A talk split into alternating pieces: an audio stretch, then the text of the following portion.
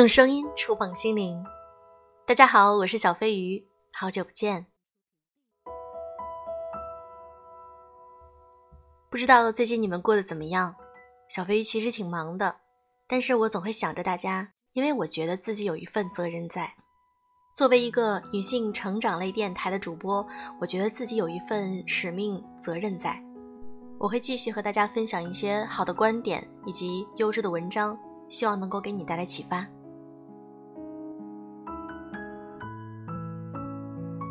由于口罩原因，大家现在的日子都不好过，经济低迷，有人会觉得自己很努力，但是看不到希望。那今天我想和大家分享的这篇文章来自于作者凉爽，在努力没什么回报的情况下，普通人怎么办？昨天同事说起他那届毕业生女儿的近况，从小辛苦学习，考上本地二幺幺大学，集中上网课。之前班上就业签约的同学有不少被取消，幸运的能获得一些赔偿。他女儿目前在家复习考研考编。同事感慨，自己年轻时三千块买了一套房子，啥也没干，现在翻了十多倍。自己按部就班，却坐享红利，而女儿勤奋学习，找份工作都难。她和她老公接受女儿啃老，但女儿的失意让她心疼。最近我和朋友网聊，倒没听说谁断供破产，但不少人说工作处境更难。有些公司加强打卡、签到、排名等考核动作；有些公司取消房补、餐补等福利；有些公司把夜间打车改成了定额交通补助。在体制内朋友发言，三年没回过老家，工作要求尽量两点一线。外出吃早点被通报，不定期视频点名。有自媒体朋友举手，写文章的感觉阅读量腰斩，拍视频的依赖平台流量。如果以前的投入产出比叫事半功倍的话，现在反过来了，叫事倍功半。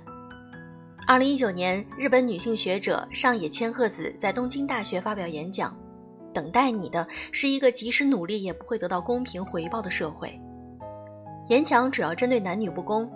但现在单拎出来，虽然过于绝对，但却有应景之处。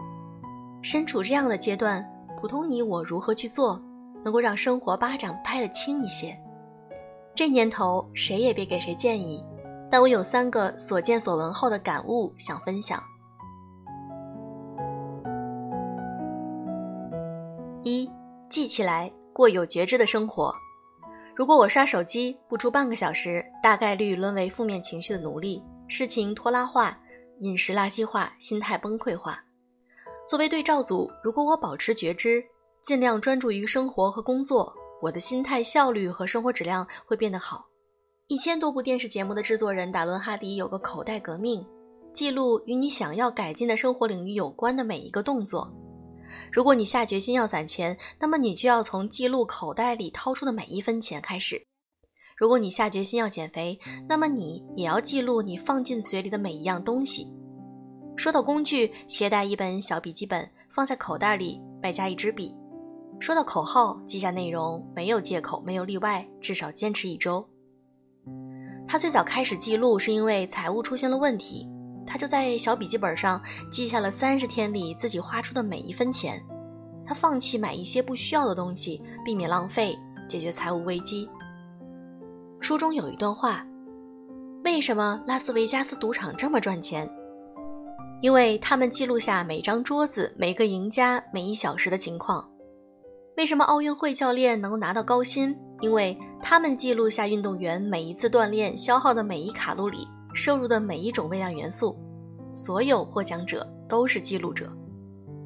这几年，我们基本过着远离正常轨迹的生活。我发现自己很容易把日子过得浑浑噩噩。然后又把浑浑噩噩后的黯然心理归咎于大命题上，但我也清楚我是自己命运的第一责任人。于是我看到口袋记录革命后，迫不及待地实践起来，买了个巴掌大的小本揣在兜里，帮我减少摄入咖啡，加强有氧运动，减少消极发言，减少饮食花销。每个阶段的记录，短则一周，长则数月，有时只聚焦一项。有时好几项同计，偶尔感到麻烦，但更多让我意识到行为的发生以及自己对行为的重塑。实不相瞒，我今年体会到太多失望和无力，但在这些小议题上积累的一个个积极感，让我不至于崩溃。我原本安慰自己，没有成就也可以有成就感，但久而久之，我确实感到在成为更好的自己方向小有所成。当我迷失在信息洪流和感性漩涡中，我太需要一个钩子，一端勾住我，一端勾住自己真实的生活。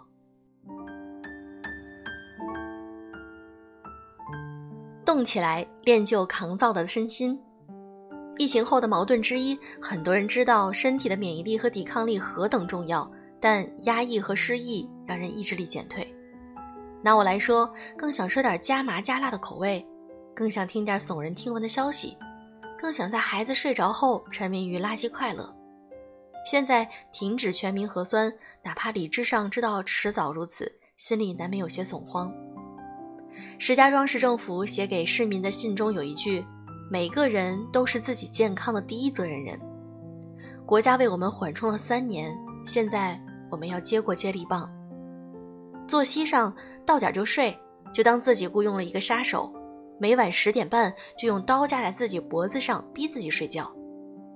饮食上多吃点新鲜蔬果，补充点维生素，保持适当运动。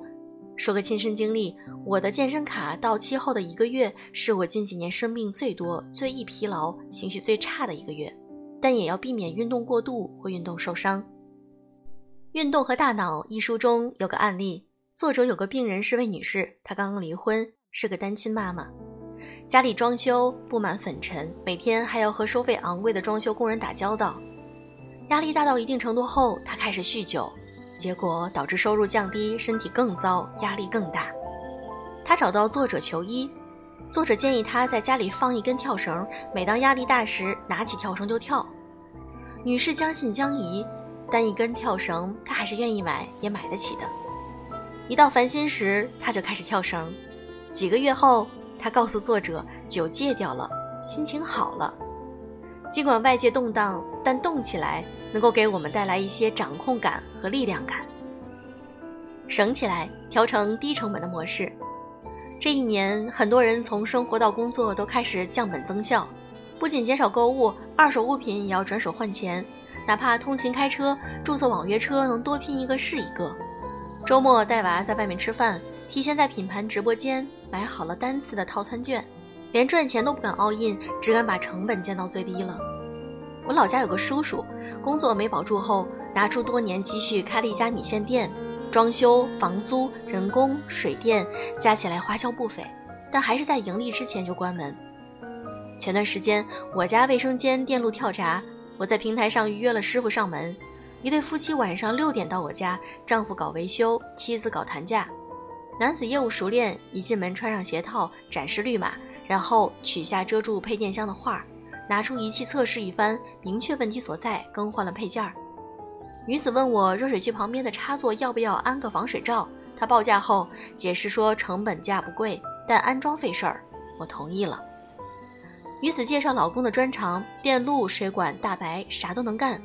经她提醒，我想起卧室的灯有个小毛病，她说他们在车上有工具和配件，就下楼拿防水罩和灯管。期间，我夸师傅业务熟练。他说，十多年前在企业上班，后来辞职单干，买了辆二手小面包，花销较小，自由灵活。之前在他家附近接活，有平台后，收费虽然被打下来，但订单更多更广。他们走后，我感慨：轻资产、有技术、有口碑、有平台，能开源节流，会增加成年人的安全感。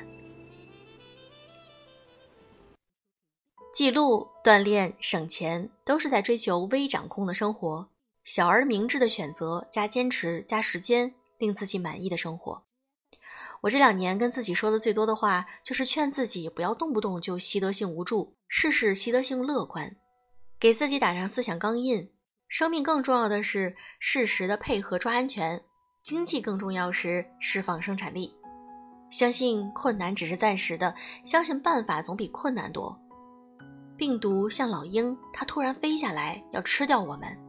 一只大母鸡让我们跟在它身后，老鹰上下左右变换阵型来捉我们。我们在母鸡的庇护下被甩来甩去，节奏有些凌乱，有些羽毛不免被甩掉，样子看上去有些狼狈。坚持了好久，小鸡疲惫，母鸡也累了，老鹰力气也渐渐没那么大了。面对新变化，希望我们每一只小鸡都羽翼渐丰，有信心，一点一点地捡起我们的荣光。